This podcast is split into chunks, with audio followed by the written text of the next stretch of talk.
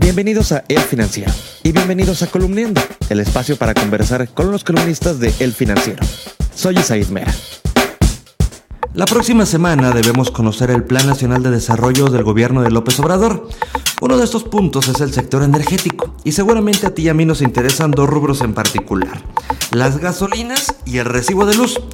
Para hablar de esto hoy nos acompaña Atzayael Torres. Atza, pues la próxima semana conoceremos el Plan Nacional de Desarrollo y lo que a ti te incumbe pues es la materia energética, es a lo que le sabes. ¿Qué podemos esperar de este plan en esta materia? Digo, a grosso modo.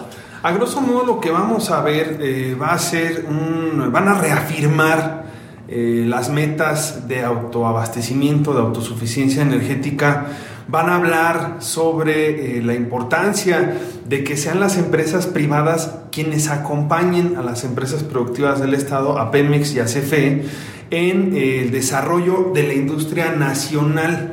Es decir, muy en contraste con lo que vimos hace seis años, eh, cuando aquel gobierno hablaba de este desarrollo en la competencia, de esta apertura que estaban gestándose en ese momento, que ya se estaba preparando la reforma energética que unos meses después fue promulgada, eh, en, este, en esta ocasión veremos todo lo contrario. Es decir, el gobierno ha manejado eh, con mucha mucha astucia, un doble discurso en este sentido, porque por un lado ha reconocido el trabajo del sector privado en diferentes áreas, en el sector energético, uno muy importante es en el tema de las gasolinas, recordemos que inclusive el mismo presidente hablaba en sus conferencias matutinas que de no, si no hubiera sido por las eh, gasolineras privadas, el Bajío se hubiera quedado sin gasolina en enero, ¿no?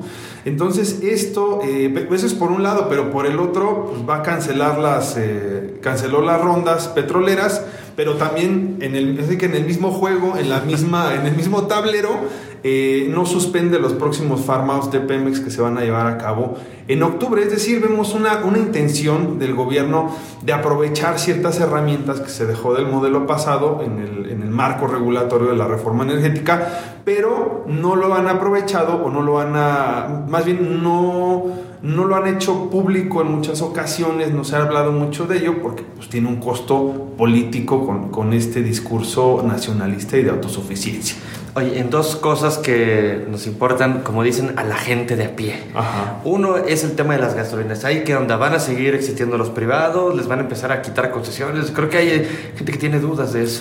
Más bien, el, recordemos, o la, gente es necesario que la gente sepa que en el país existen más de 100 permisos que se otorgaron para empresas privadas para que importen gasolina. Se les dio un deadline la, tienen que aprovecharlo, tienen que aprovechar eh, estos permisos, si no, la Secretaría de Energía se los va a quitar en cierto momento.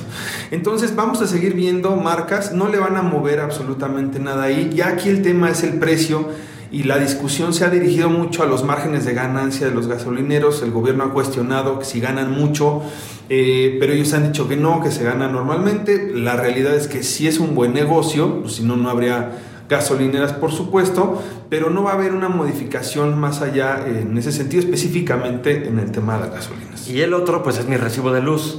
Eh, ¿Va a bajar? Eh, ¿El gobierno quiere que baje? ¿O qué, qué puedo esperar de este plan en mi recibo de luz? No le van a mover absolutamente nada. Recordemos que eh, las tarifas a nivel doméstico de bajo consumo eh, están subsidiadas. Pagamos la mitad y nos lo recuerdan en cada recibo. Si la gente se puede poner a checar en su recibo, todos los bimestres le recuerdan que paga la mitad. No va a haber un movimiento en ese sentido. Lo que sí vamos a ver es que gran parte del mercado que se había logrado segmentar dentro de la Comisión Federal de Electricidad eh, en el negocio a los grandes consumidores, a industrias, empresas grandes, sí vamos a ver que ya no se va a facilitar tanto por parte del gobierno para que se dé este nuevo mercado de consumo y de generación, sino más bien eh, que regresen a comprarle a la Comisión Federal de Electricidad para que este, pues, siga siendo una, una gran empresa, eh, un ente casi pues, monopólico.